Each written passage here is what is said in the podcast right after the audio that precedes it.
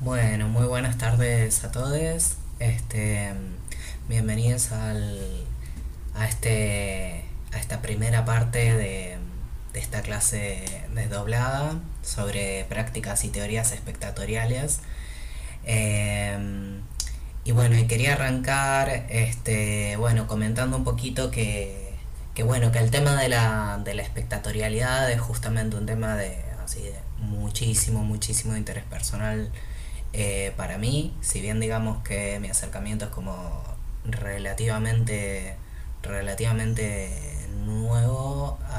al tema en términos así, digamos, como de sistematización, pero siempre, digamos, me pareció, o sea, parto de que considero fascinante, digamos, como poder indagar y complejizar un poco más como en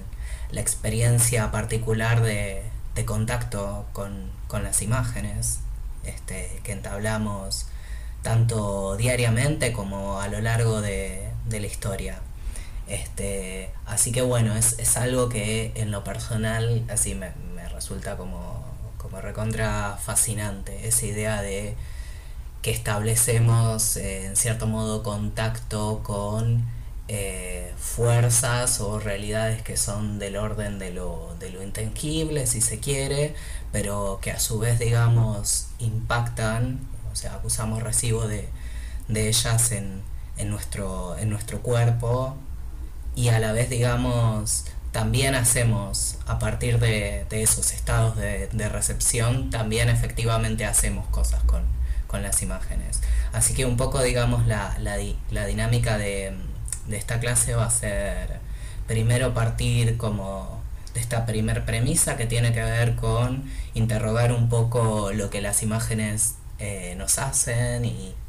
y nada, ir, ir, revisando como algunas, algunas preguntas, algunos, algunos mitos, algunos sentidos comunes en relación a, a las figuras de, de los espectadores y, y las prácticas de recepción y después el próximo jueves, o sea, la idea es como indagar en justamente en lo que nosotros hacemos con las imágenes eh, en el acto de, de expectación, justamente. Así que bueno, un poco la primera placa parte con esta con esta pintura de Edward Hooper que me gusta muchísimo, que se llama New York Movie, es de 1939. Y bueno, en Hooper eh, lo solemos conocer como, digamos, eh, sería Edward Hooper alias Marco Ventana, porque es como el famoso pintor, digamos, como de los espacios, de los espacios vacíos, este, que él propone como esas, esas escenas, esas arquitecturas de la, de la eh, digamos, de la contemplación. Eh, y una de las cosas interesantes de, de Hooper bueno, que aparte es un, es un pintor eh, tremendamente cinematográfico y narrativo, justamente es el modo que tiene de marcar en, en sus imágenes como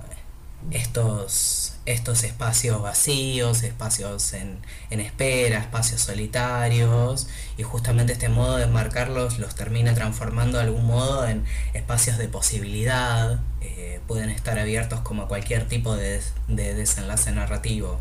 Y en este caso en particular, este, nos encontramos con, un, con una escena de,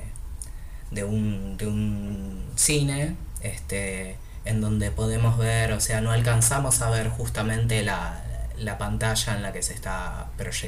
proyectando, digamos, lo que vendría a ser la, la, atracción principal, llegamos a ver como una partecita muy lateral, este, vemos algunas cabecitas este, que están justamente observando la pantalla, pero es muy, es muy interesante porque la pintura como que adopta un, este, un punto de vista como lateral, intersticial entre lo que vendría a ser el espacio de la pantalla y, lo que está la lo que vendría a ser eh, el, el, espacio de entrada y salida del cine. Y vemos a la figura de una de una acomodadora que está eh, descansando este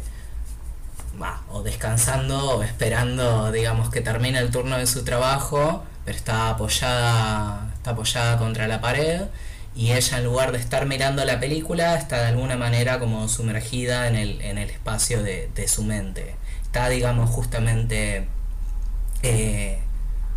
expectando de algún modo, o sea, como todo su lenguaje corporal nos habla de que está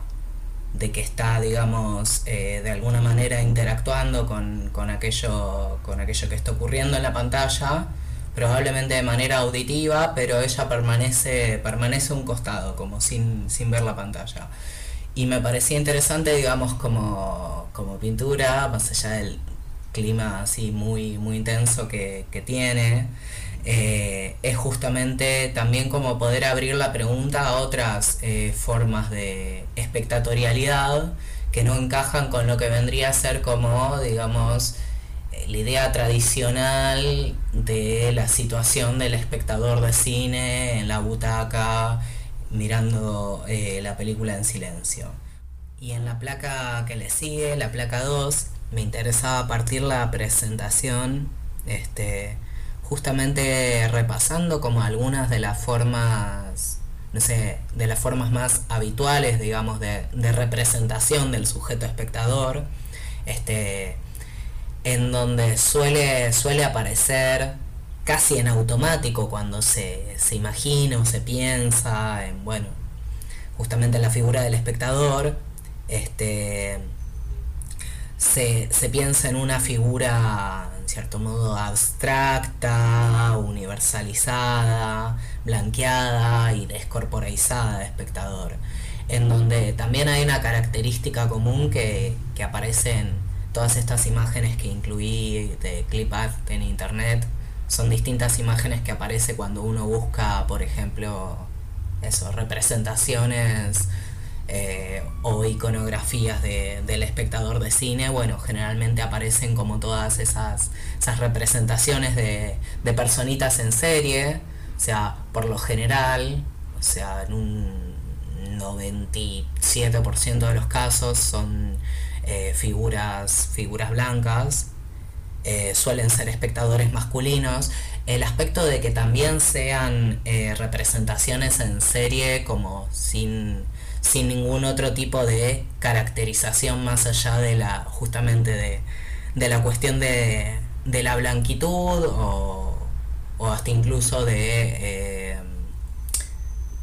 de cierta clase este, más allá de eso, lo que vemos es la serialización,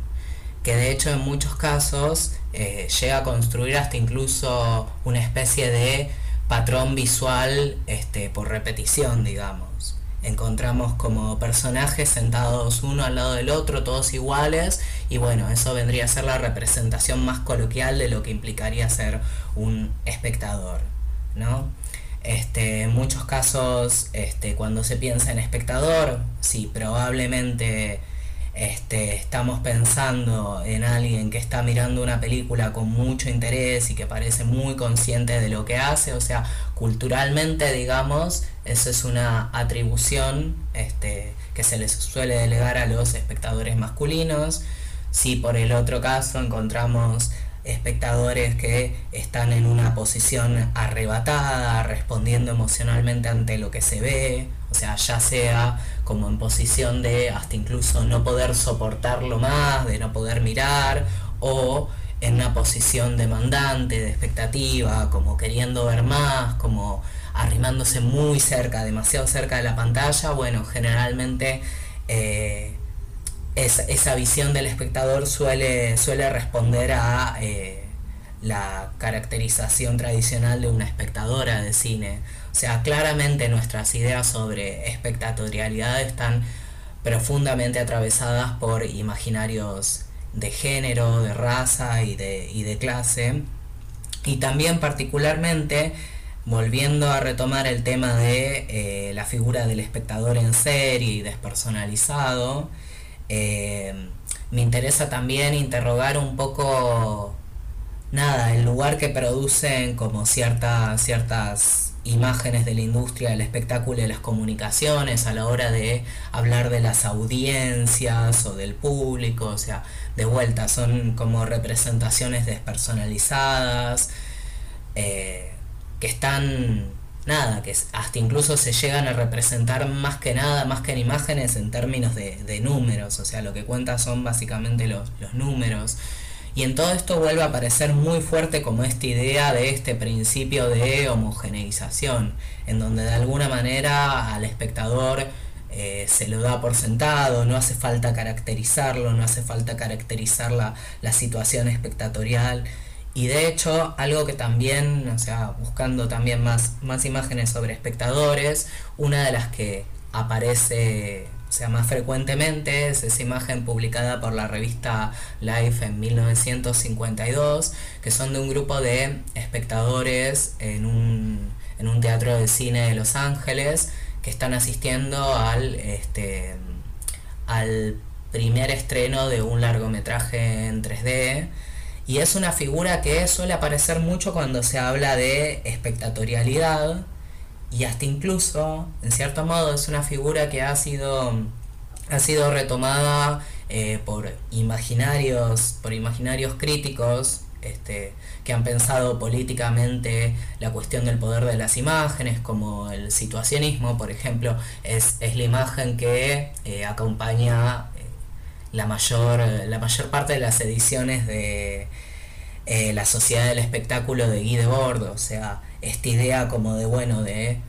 estos espectadores que se repiten en una especie de espacio infinito. También están los lentes de los anteojos 3D que de alguna manera, o sea, como que acompañan a construir esta, esta idea de anonimato, de despersonalización. Este,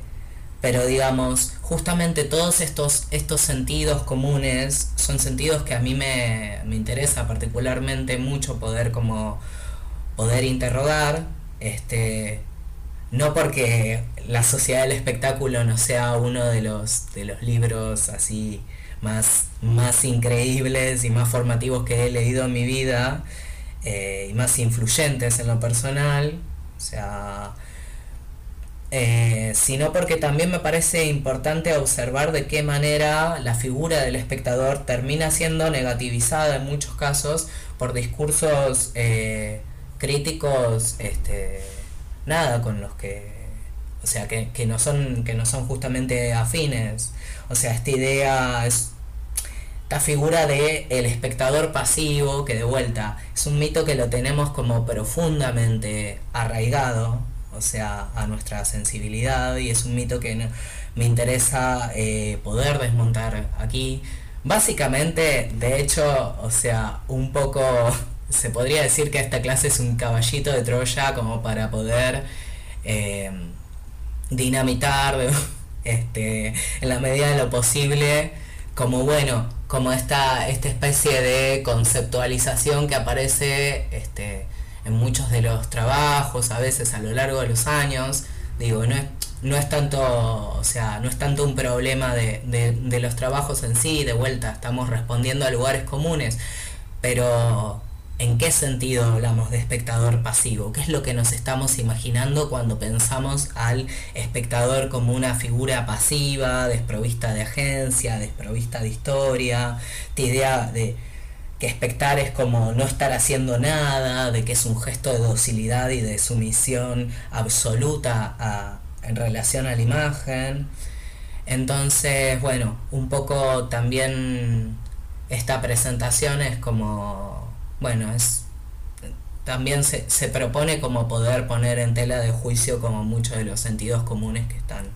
como por detrás de todas esas ideas. Y en la placa número 3 eh, me interesaba retomar un texto que adoro muchísimo, que es Elogio del Cine Monstruo, de Jean-Louis Comolli. Es un texto que eh, probablemente hayan visto en otros años en Análisis y Crítica. Está en el libro Ver y Poder del 2007, recomendadísimo así a rabiar. Y él comenta que una cosa que me parece muy interesante, que es que al cine como objeto histórico no le gusta ni la paz ni la indiferencia, en el sentido de, y esto va también un poco en la línea de aquella, aquella entrevista que vimos en la primera unidad de, de, de Cassetti, en donde él habla como del cine como un mal objeto, ¿no? esta idea de que, bueno, justamente son, son objetos que son, son complejos, resultan complejos para, para su interrogación, este, y así como lo es el cine, el espectador mismo también asume esta, esta carga de complejidad. De hecho, eh, Jean-Louis Comolli dice que 1895 puede pensarse menos como el año de la invención del cine que de la invención del espectador como sujeto del cine. Y bueno, voy a pasar a citar algunas de las cosas que dice porque es, es extraordinario. Dice, apenas nacido, ese espectador crece de golpe. Rápida iniciación al misterio de la proyección, al saber del juego y de las reglas. Toda esta toma de conciencia y de razón que construye rápidamente el iniciado, que le hacen renunciar a la, ilusión total y contentarse con ilusiones parciales, no elimina, sin embargo, enteramente la infancia del espectador. Jean-Louis Comolli dice que este niño todavía existe, quiere algo y lo contrario, quiere realismo e irrealismo, efectos de lo real y efectos de ficción, verdadero y falso, verosímil e improbable Ford da, lejos, cerca. El uno no funciona sin el otro. Existe un conflicto no resuelto en el monstruo infantil que sueña en cada espectador. Em, justamente, como Aliaca está pensando al espectador dividido entre dos gestos hacia la imagen. Por un lado, tenemos este gesto, digamos, como de conciencia, de distancia, eh, este gesto de, en cierto modo, como de, de, control sobre la situación, de astucia en relación a lo que está viendo, esto de decir, bueno, esto que estoy viendo es efectivamente una imagen, pero después por el otro lado hay un gesto que tiene que ver con la aceptación y una aceptación que hasta incluso pasa por la metabolización corporal, por la idea de la proximidad, la creencia en lo que se está viendo, la pérdida de sí dentro de la imagen, hasta este, esta idea de, la ingenuidad, eh, que, como Lee eh, remite a, la infancia, esta posición deseante del espectador. Este, de hecho, eh, cuando piensa al, al, cine como este cine monstruo y, justamente lo acerca a la figura de la, de la quimera, que era este, esta criatura así, mítica extraordinaria, que tenía, bueno, en algunas representaciones aparece con tres cabezas, en otras aparece con dos, pero son como, o sea, combina como distintos, eh, eh, distintas características animales. Eh, cuando, cuando él justamente habla de esta, esta condición eh, ambivalente y contradictoria como del propio cine y dice que el cine, el cine ha sido soñado antes de ser fabricado, este, también está justamente como acusando recibo como de esta historia que tiene que ver por un lado por la articulación entre un principio científico y un principio mágico en relación a las imágenes. De hecho, en la historia de los dispositivos, o sea, la historia de los dispositivos de las máquinas de visión, o sea, se encuentran como este, profundamente cargadas de premisas y consignas mágicas, ya sea eh, el impulso de establecer contacto con realidades de distintos órdenes, el poder este, acceder a, la visión de algo que no se conoce o de algo que está oculto, la comunicación entre planos absolutamente eh, diferenciados de experiencia sensible, o sea, la, la, comunión entre lo tangible y lo intangible, la expresión de las fuerzas inconscientes, irracionales, o sea, el cine, este, a lo largo de, su historia y hasta incluso justamente en aquel momento previo en donde el cine antes de existir había sido soñado, estar como intrínsecamente vinculado a esta, a esta dimensión onírica. De hecho, como le iba a hablar del cine como un sueño que continuamente se está suspendiendo y se, y se recomienza. Y él habla de la actividad espectatorial justamente como en estos términos. Este, de, un sueño que es abierto y después discontinuado. y el espectador está continuamente como pivoteando entre, em, entre estas dos este, entre estos dos gestos, estas dos actitudes. Em, y ahí esta placa está acompañada justamente por un lado de em, una, una de las de las representaciones así de,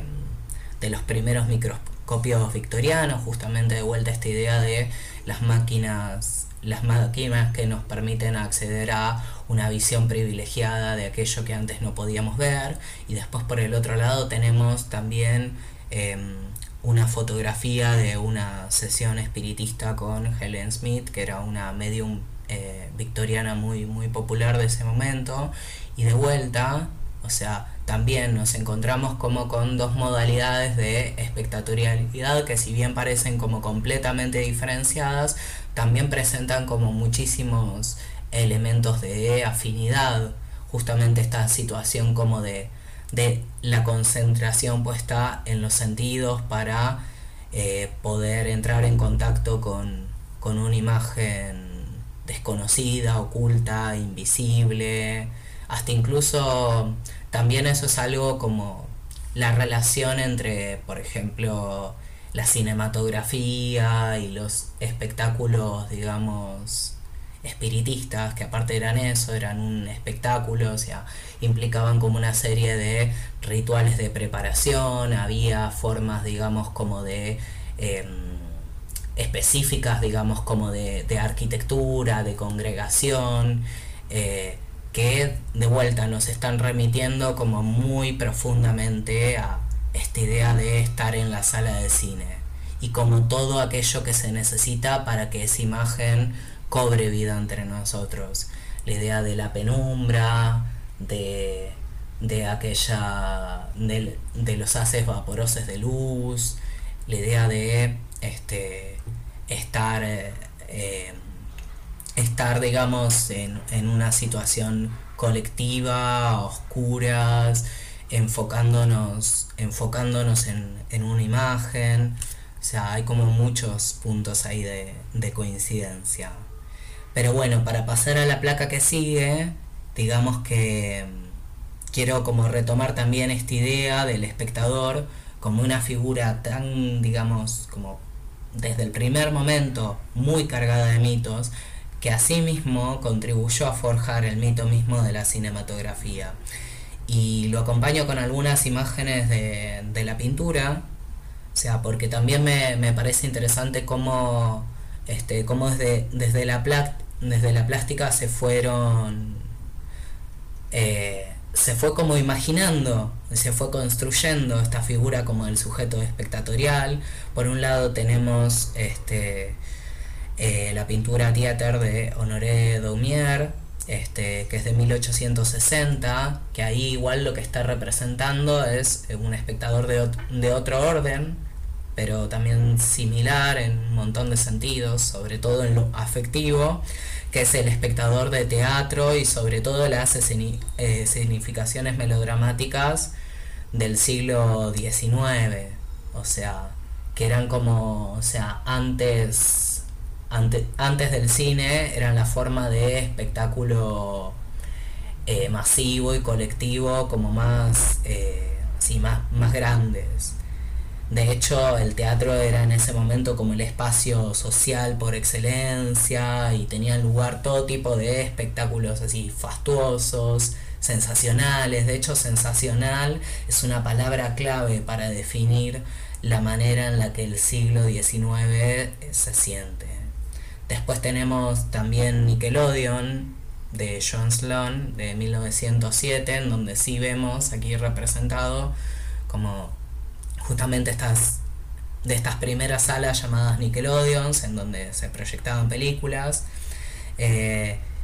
y nuevamente, de vuelta vengo a traer todas estas imágenes porque tiene que ver con esta cuestión de la, de la reflexividad sobre, sobre el espectador, sobre cómo todos estos, estos imaginarios, estas imágenes están justamente de alguna manera construyendo esta figura del sujeto espectador, lo están narrando. Y también otra cosa que me interesaba este, de vuelta como poder conectar era esta idea de, de Cassetti, del cine como malo objeto, o sea, desde que, lo leí ahí en la, en la entrevista es como que no me, o sea, no me puedo olvidar de, esa figura, me parece como muy, muy interesante, porque también es necesario como poder repasar eh, casi como en una especie de galería, como todas aquellas ansiedades, aquellos miedos, aquellas especulaciones, proyecciones,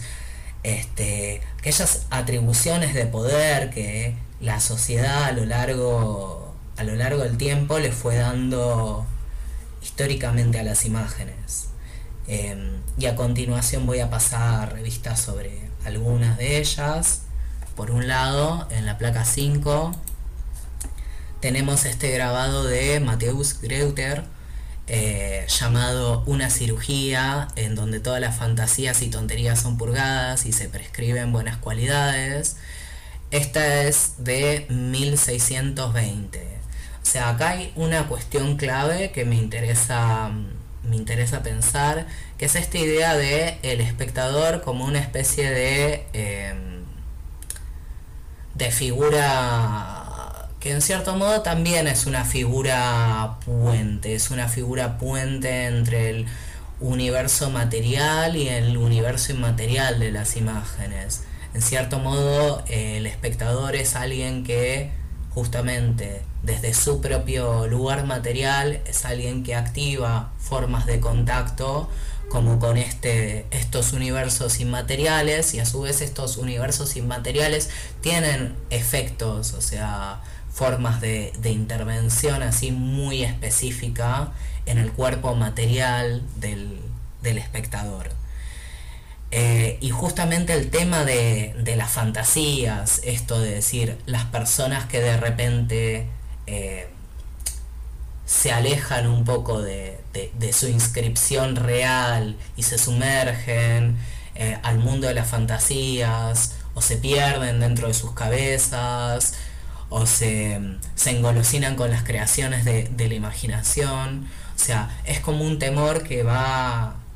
digamos, va a ser muy, va a estar muy, muy patente, eh, sobre todo en este, en este momento de la modernidad, de esta idea de pensar a la imaginación como una especie de eh, fuerza de creación inagotable, pero que a la vez podía de alguna manera, o sea, tener como muchísimos efectos negativos, esto de decir, es algo que puede llegar a enfermar a los sujetos, es algo que los puede correr como del plano real. Eh, entonces me interesaba traer esta, esta imagen del grabado aquí, en donde lo que vemos representado es literalmente una especie de eh,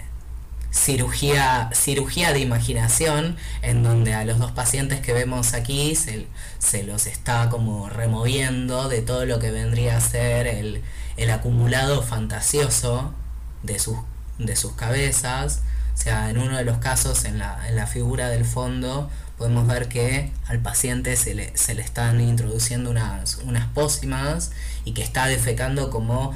eh, pequeñas criaturas este, creadas por su propia imaginación, después, mm, o sea, como este,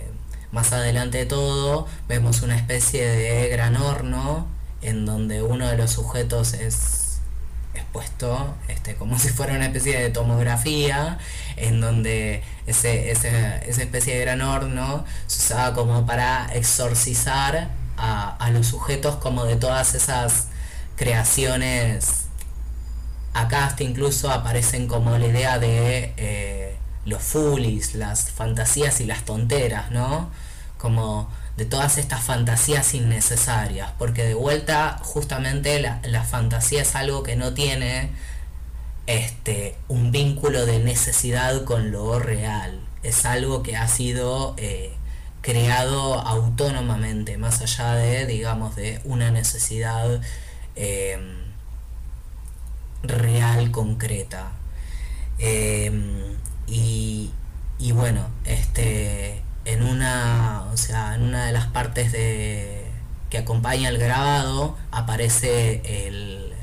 el siguiente texto que dice, tú ven aquí, tu cabeza está poblada de fantasías que te hacen enfermar. Ten confianza en este maestro entendido. Podés tener certeza de que él curará tus humores en muy poco tiempo dentro de este horno. El, el gran alivio de muchos tormentos. También él purgará con pociones sanadoras que pueden llegar a volver coherente al tonto. Bueno, como podemos ver, o sea, de vuelta empieza a aparecer como esta idea, esta ansiedad en relación a, bueno, verdaderamente cuán, cuánta, cuán benevolentes pueden ser, digamos, como estas incursiones al mundo de lo imaginario. Y en todas estas representaciones siempre está la cuestión como de, un peligro intrínseco, eso de de repente este, verse como muy profundamente seducido por el mundo de lo imaginario, de perder el pie en lo real. Bueno, eso también, o sea, este, mucho antes atrás lo encontramos este, en en la alegoría de la caverna de, Platón, justamente. De vuelta hay una representación de, la figura del espectador, en donde la imagen es concebida como una sombra de la realidad y el espectador es como una, de vuelta, como una especie de figura pasiva y hasta incluso cautiva, atrapada en el universo de las, de las representaciones. Y en la placa 7 nos encontramos representado como otro de los posibles males, digamos, vinculados al, contacto y a las formas de consumo excesivo de las imágenes eh, y encontramos una representación, digamos, como paradigmática de esto, que es la, figura de Narciso, en este cuadro que es Eco y Narciso, eh, de John Williams Waterhouse de 1903 o sea, y acá aparece como de forma muy patente esto que implicaría perder literalmente la cabeza por una imagen. O sea, como llegar a esos grados como de inmersión o de ensimismamiento tan profundos con, con una imagen en donde literalmente como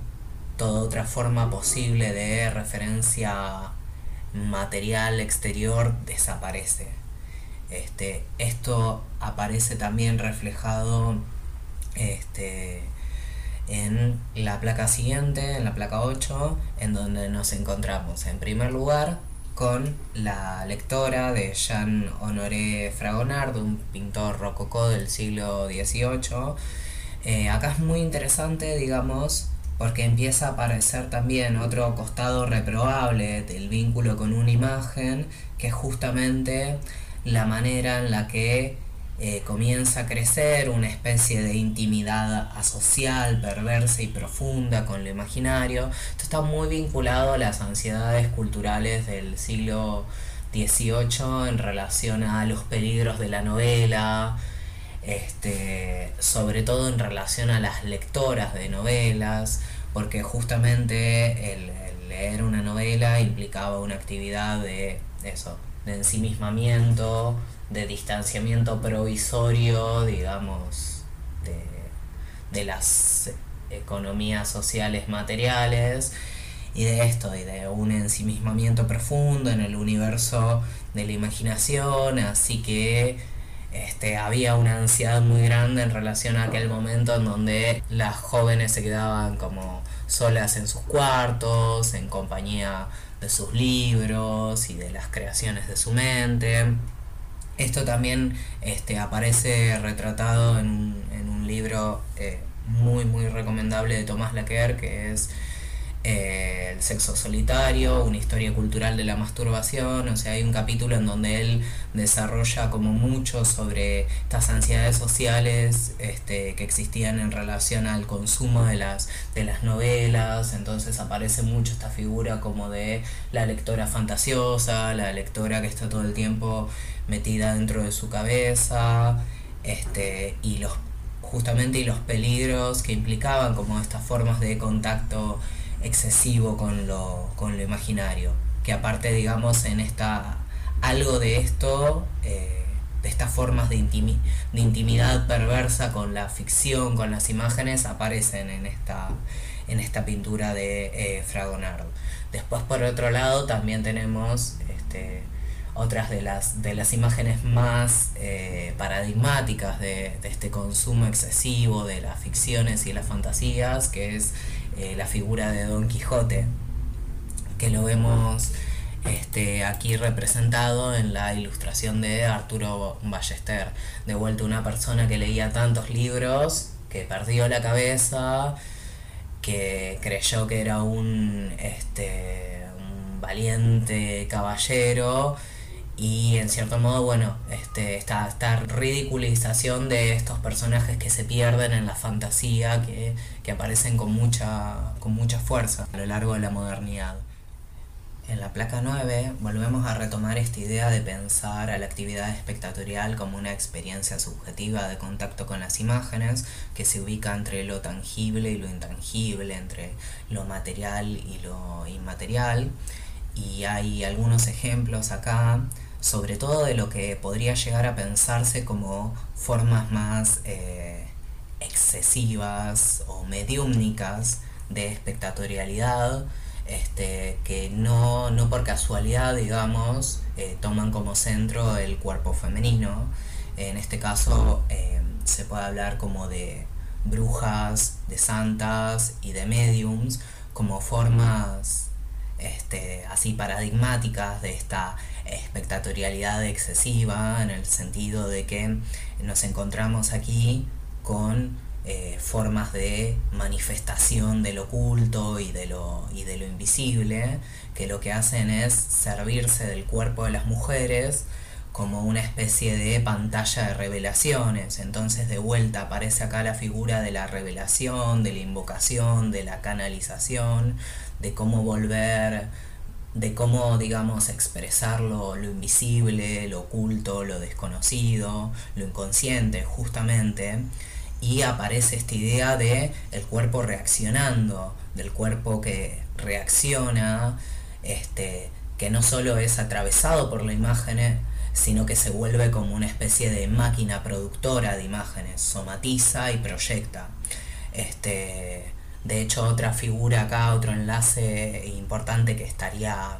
estaría eh, faltando, pero de alguna manera está como tácitamente representado, es la figura de la, de la histérica de hecho, bueno, encontramos acá la imagen de eh, Santa Teresa, que fue una eh, figura histórica y cultural, mítica también, del siglo XVI, que, era, que era una santa que escribía mucho sobre el tema de, bueno, de, en su soledad, de entrar en comunión con la, con la figura de Cristo, y ella habla como de una forma este, muy eh, visceral y, carnal y hasta incluso erótica, como de esa relación con la imagen que ella establecía en soledad. Eh, y posteriormente, por ejemplo, eh, Joseph Bruegel, el discípulo de Freud, va a hablar de Santa Teresa como una especie de santa patrona de la histeria, este, dado que eh, la psiquiatría de la época la consideraba como una mujer de imaginación febril y de capacidades mentales tan prodigiosas que era capaz de acoplarse muy fácilmente con lo imaginario y conducir eh, su cuerpo hacia direcciones impredecibles. Bueno, podemos ver que en todas estas representaciones de espectatorialidad eh, malditas o excesivas, aparecen reflejados los problemas de llevar una imagen demasiado cerca del cuerpo. Este, y en esta, en la, en la placa número 10, este, aparece la pregunta sobre qué tipo de dinámicas de poder específicamente se juegan entre espectador e imágenes, cuáles son las posiciones de cada uno, cuáles son las facultades de cada uno. Este, por ejemplo, en las formas tradicionales de representar a un espectador eh, de cine, aparece la idea de pensar un contraste entre una imagen dinámica, intangible, versus un espectador que, eh, si bien es corpóreo, se encuentra en la situación adversa de la inmovilidad pensamos también al espectador pequeño frente a la imagen a gran escala, la imagen con esa capacidad envolvente y todopoderosa frente al espectador propenso e impresionable. Y particularmente me interesa como retomar esta idea de la impresionabilidad del espectador justamente para hablar en la placa 11 del problema de la sensibilidad del espectador, eh, que aparece hasta incluso hasta el día de hoy en lenguaje coloquial, este, por ejemplo en placas así de advertencia sobre cómo esta imagen puede llegar a herir la sensibilidad del espectador. Hay algo en relación a pensar a la imagen como una fuente de problemas para el espectador y también, digamos, como que ese temor o esa ansiedad este, vuelve a reconectar con esta idea de la imagen como manipuladora, la imagen como mentirosa, la imagen que eh, altera, que sugestiona, que embota la sensibilidad del espectador. Em, ya antes habíamos hablado también un poco de cómo el cuerpo espectatorial funciona en cierto modo como una pantalla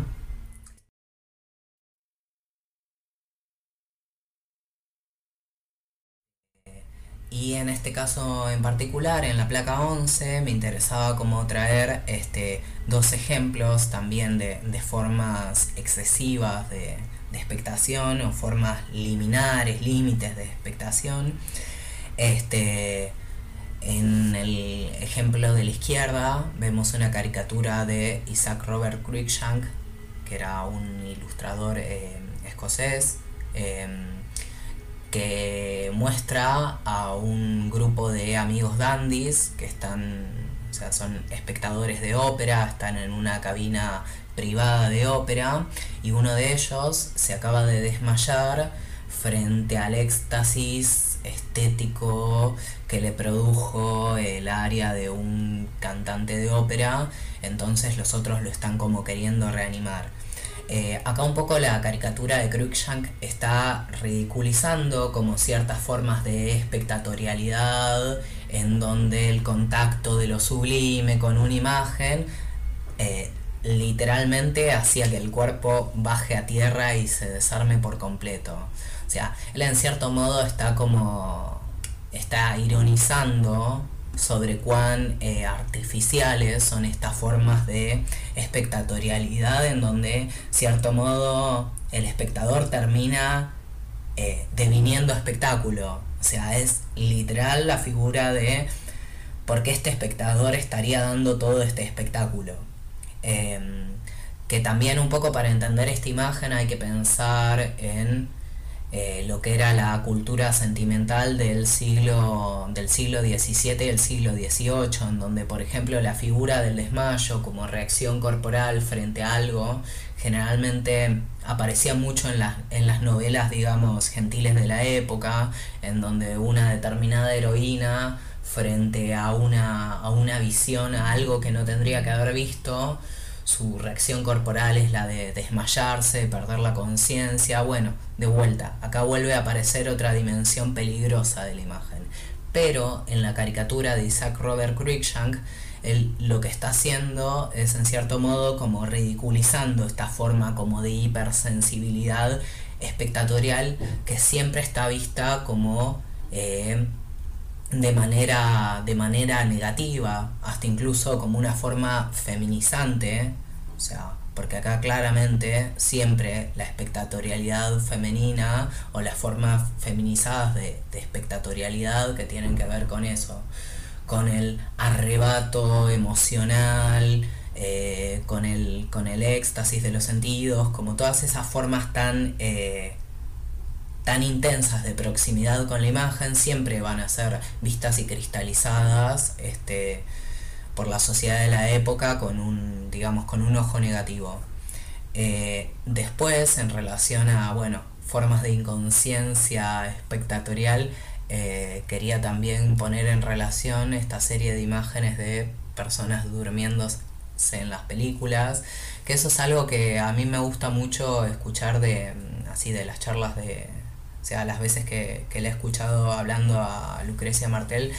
casi siempre menciona este, el caso de la gente que se duerme en las películas eh, y ella hace como una reivindicación muy, verdaderamente muy interesante como del quedarse dormido en el cine, dado que en cierto modo el cine es como el, el, medio, el medio propicio, el medio inductor de sueños por excelencia. Este, y están, digamos, todas las condiciones espaciales dadas eh, justamente como para inducir o solicitar esos estados de, inconsciencia. De hecho, Lucrecia Martel no habla de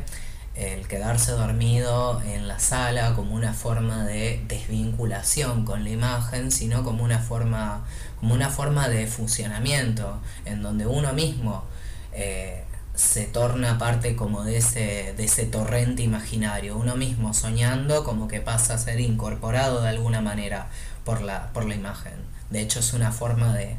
cierto modo, de comprometerse sensorialmente eh,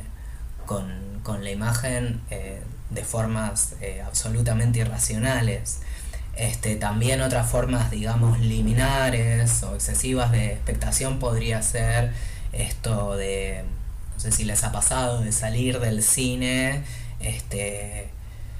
profundamente afectado por una función o indignado o el aburrirse en las películas e irse. Bueno, todas estas formas de expectación que no se suponen que encajan con el patrón correcto de quedarse quieto este, mirando una película sabiendo perfectamente que el límite entre lo que estoy viendo está acá y, em, y manteniendo como esa, esa especie de distancia consciente todo el tiempo. Em, a continuación, digamos, en la placa 12, me interesaba también como poder cuestionar de vuelta un poco estas, estas ideas sobre el espectador pasivo y la, la figura del espectador como una figura inocente, como algo sobre el cual la imagen viene a imprimirse y el espectador solamente está como recibiendo y acatando.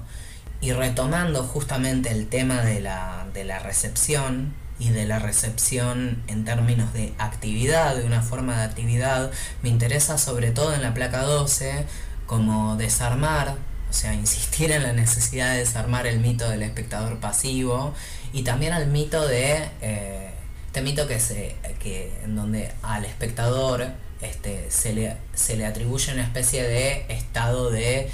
eh,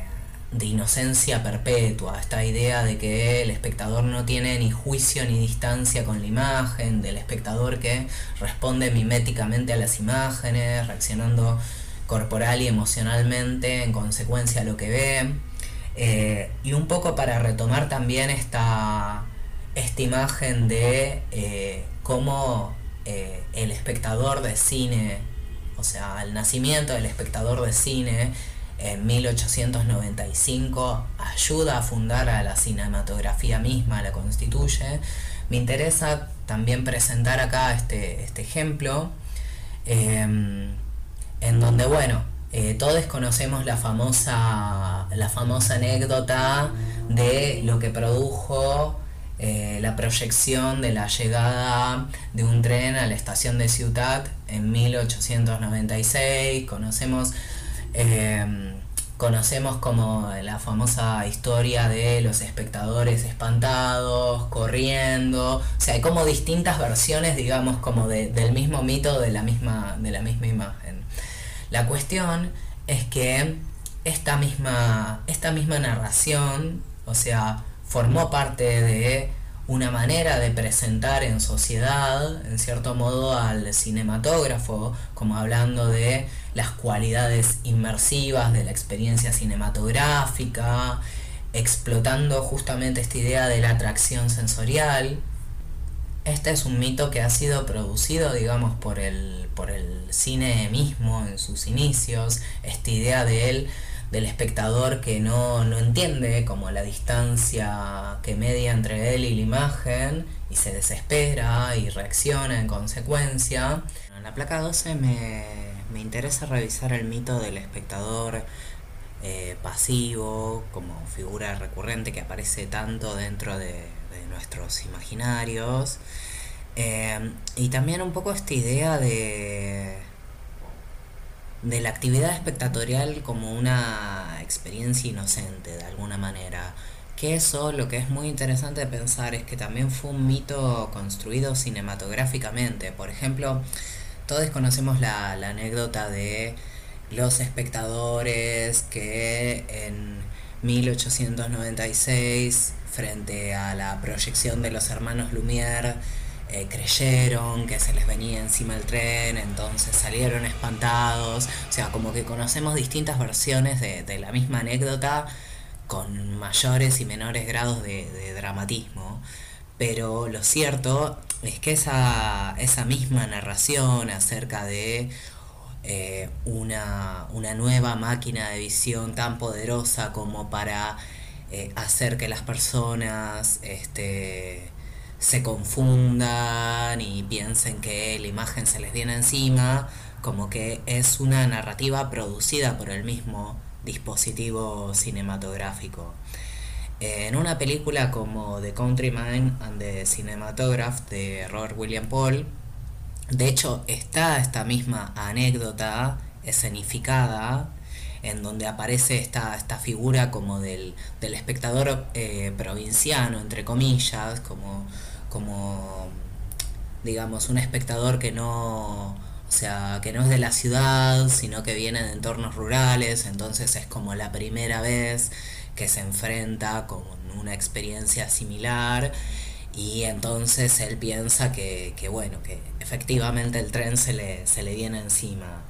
esta figura como del espectador pueblerino provinciano va a ser una figura que va a estar este, como acechando distintos films de este, de este primer periodo, o sea, lo vamos a encontrar en este, en este corto que, vamos a ver de Robert William Paul, pero también lo vamos a encontrar en una figura creada por eh, Edison y Porter, que es la del tío Josh, eh, que va a ser también como como una persona que viene de las afueras de la ciudad y que frente a las imágenes también se va a asustar, se va a exaltar, hasta incluso vamos a ver, por ejemplo, en este otro ejemplo que,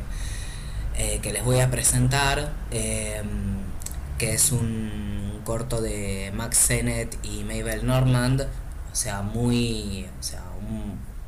nada, un par de años posterior, es de 1913, en donde vamos a ver que esta figura como del espectador pueblerino también, eh, en un momento convencido de que, este, de que el villano que ve en pantalla está, está queriendo hacerle daño a la, a la, chica que le gusta, que es, que es actriz de, de películas, eh, agarra un revólver y le empieza a disparar a la pantalla, como que el cine mismo va a producir esa misma narración de eh, un tipo particular de espectador, demasiado impresionable. Por lo general es eso, es, un espectador al que se le asigna una determinada geografía y una determinada clase, también eso es como, es muy interesante de, de pensar. Y también está bueno pensar cómo todas estas, estas películas en donde aparece como el tema de, de la reflexividad sobre el espectador del cine, en donde aparece la figura del cine sobre el cine, o sea, en cierto modo también están como produciendo formas de instrucción espectatorial, tipo, hay formas correctas y formas excesivas de vincularse con las imágenes. Em, Pasando a la placa siguiente, la placa 13, bueno, em, tenemos el ejemplo de Mabel's Dramatic Career, que es el film de Max Sennett y Mabel Normand, que dejé ahí el ejemplo para que, para que revisaran. Este, y en la placa 14, eh, otra de las cosas que, que me interesa también como, poder este, desarmar un poco esta dicotomía que se suele generar siempre entre determinados este, tipos de espectadores. Está, pareciera que está esta dicotomía entre formas de espectatorialidad que se basan en la distancia intelectual y la, desafectación crítica en relación a las imágenes y hay otras formas de espectatorialidad en donde de repente eh, está más la cuestión de la, eh, del principio de la cercanía emocional, afectiva, el investimiento personal con lo que estamos viendo. Y generalmente muchas veces a partir de esas dicotomías que se generan, que tranquilamente se podrían resumir en intelectual versus emocional barra sensorial. Los dos ejemplos anteriores que hemos revisado aquí em, en cierto modo son interesantes porque nos vienen a traer la pregunta de, bueno, ¿de qué, de qué espectadores nos queremos sentir superiores nosotros como, como espectadores? O sea, está muy, muy presente esta idea de cuando se piensa en el espectador del cine de los primeros tiempos, se lo suele pensar como, como un espectador que no entiende cómo es que funciona la imagen, al cual le va llegando como de a poquito justamente esa, esa, forma, de, esa forma de entendimiento, pero lo, notorio es eh, como poder ver de qué manera, o sea, ya en el cine de los primeros inicios, este, el mismo cine estaba como, en cierto modo, eh, hablando de, bueno, hay un espectador, hay un espectador que no entiende del todo cómo es que funciona este juego y otro espectador que sí. Eh, y en ese sentido, bueno, en la placa 14, lo que me... O sea, aparece una de las cosas que, que me interesa, digamos, como eh, como poder eh, habilitar con esta presentación, que es el reconocimiento de eh, las múltiples y complejas formas de espectatorialidad que han existido a lo largo del tiempo, a lo largo de los contextos y también, digamos, hasta incluso viendo una misma película, o sea, como que uno puede adoptar distintas, distintas actitudes espectatoriales. Puede pasar de momentos de mucha inmersión a momentos de eh, sumo distanciamiento. Eh, y una de las cosas que particularmente me interesaba desarmar es como esta dicotomía moral que se genera entre pensar que bueno, que el espectador activo es aquel espectador eh, que establece como una relación eh, exclusivamente intelectual con las imágenes, una relación basada en la distancia crítica, donde ese espectador de alguna manera está poniendo su cuerpo a salvo de lo que está viendo, o sea, no se está dejando afectar por lo que está viendo, eh, sino que en todo caso se vincula con lo que está viendo desde justamente desde una conversación mucho más eh, intelectual. Eh, en contraparte de esto aparece esta otra figura como de aquel espectador que justamente se compromete con las imágenes a partir de la excesiva cercanía corporal, del investimiento personal, afectivo,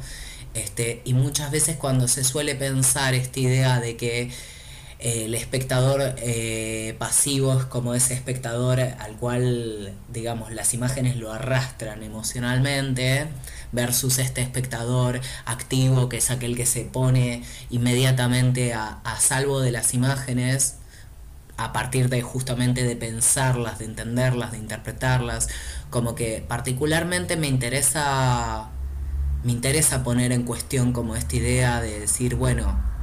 la actividad espectatorial es una actividad, o sea, centrada necesariamente en el discernimiento y en el entendimiento de las imágenes.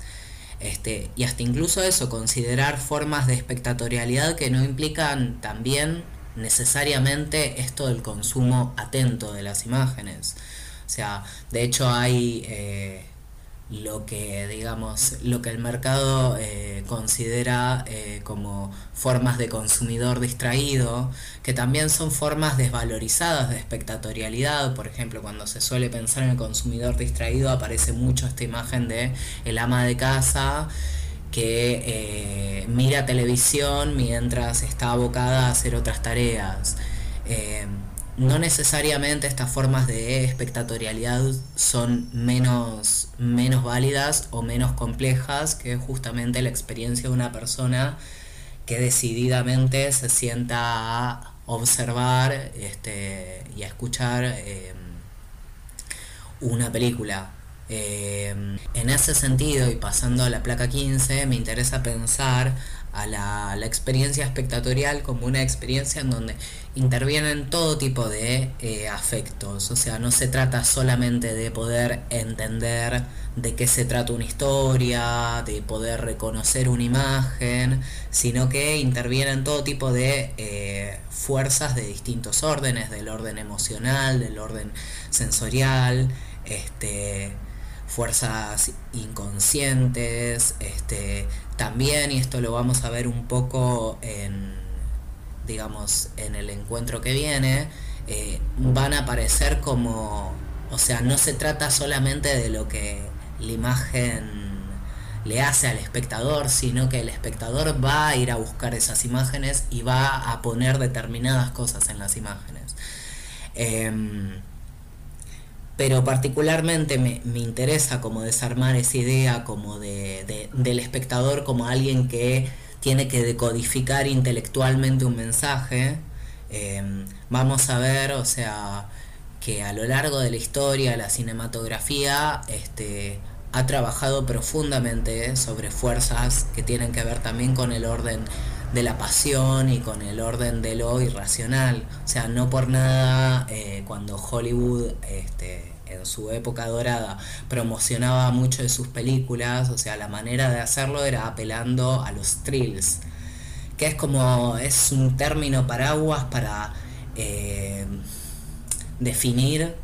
como, como un tipo de sensación que es tanto del orden de lo emocional como de lo, de lo sensorial, o sea, es algo que eh, impacta en el cuerpo de las personas, entonces, los thrills, por ejemplo, pueden ser las risas, el llanto, eh, distintas reacciones eh, suscitadas este, a lo largo de una película. Em, así que, así que bueno, aquí me, me interesaba también poder ver algunos fragmentos de este documental que se llama Hollywood The Dream Factory. O sea, de vuelta volvemos a esta idea de em, como la, propia conceptualización que la cinematografía hizo, o sea, a lo largo del tiempo de sí misma, como una maquinaria capaz de despertar sueños, de materializar sueños. Este, lo que tiene particularmente de interesante este, este documental, que es un documental sobre la historia de la Metro Goldwyn Mayer, que fue uno de los estudios eh, más, eh, más importantes en, la época así dorada del sistema de estudios, es que también acá aparece, más allá de esta idea de Hollywood como la fábrica de sueños, y, empiezan a aparecer estas figuras que tienen que ver con la creación de un panteón mítico, las estrellas, eh, las estrellas que, o sea, son como el rostro de la película, o sea, la manera en la que se pasa a vender una película. La estrella también eh, activa todo un contexto de consumos paralelos en el espectador, o sea, muchas publicaciones dedicadas justamente a cubrir eh, la historia o las noticias generadas por las estrellas. Em, pero también, digamos, más allá de toda esta eh,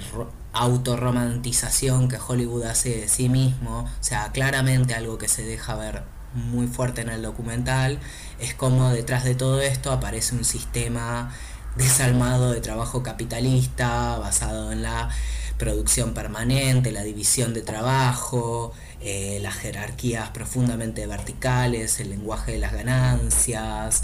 Em, y también, digamos, me interesaba pensar en, cómo esto también se articula con esta, esta idea de decir, bueno, el cine te acompaña a lo largo de tu vida, o sea, los afectos mismos depositados en las películas. Digo, porque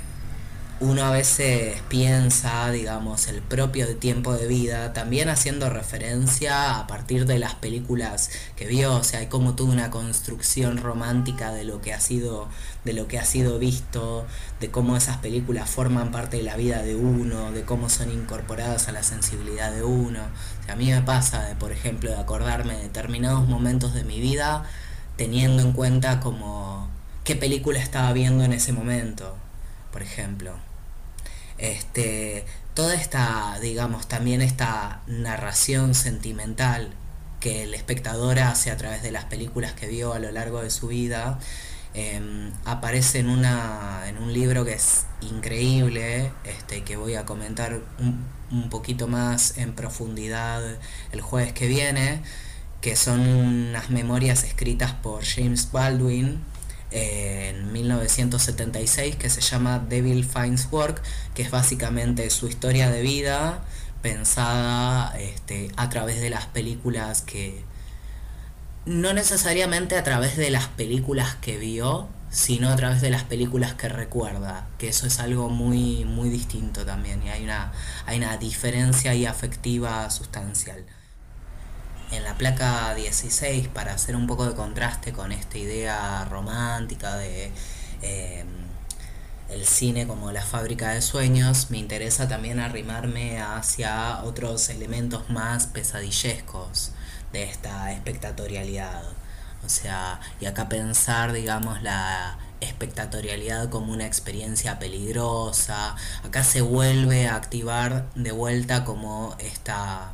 esta idea que ya hemos, ya hemos visto, o sea, en la cultura de la culpabilidad o peligrosidad potencial que pueden tener las imágenes, la idea de que la imagen se te vaya de control, este, la idea de estar a merced de como de este poder inmersivo, de las imágenes, de las emanaciones sobrenaturales de la pantalla. Particularmente, este, acá traje como para comentar el caso de La Naranja Mecánica y ópera de Darío Argento como ejemplos en donde aparece esta cuestión de justamente de un espectador este, sometido a una situación de inmovilidad forzada, en donde también es este, forzado a ver eh, una imagen, digamos, eh, que lo traumatiza, que lo sugestiona. Este, aquí hasta incluso eh, aparece esta idea de la mirada como riesgo. Para terminar de cerrar un poco esta idea eh, en la manera en la que el cine mismo eh, tematizó como estas ansiedades en relación a la peligrosidad de las imágenes o esto de pensar la experiencia del espectador como una experiencia riesgosa. Quería compartirles dos ejemplos en particular que me gustan mucho. El primero es de William Castle, que es un director de cine de terror que, adoro, que es emblemático de la época dorada de la clase B de Hollywood. Eh, y él era muy famoso por la incorporación de los trucos o gimmicks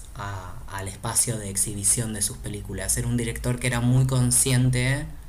este, de, cómo, de cómo cada elemento dentro de la exhibición como que participaba y contribuía a la, a la experiencia del espectador este, y que en el caso de una película como de Tingler, en donde básicamente la trama principal es que hay como una especie de parásito extraño este, que crece en el cuerpo de las personas y se va apoderando de la columna vertebral de las personas y que va siendo alimentado por una glándula que produce el miedo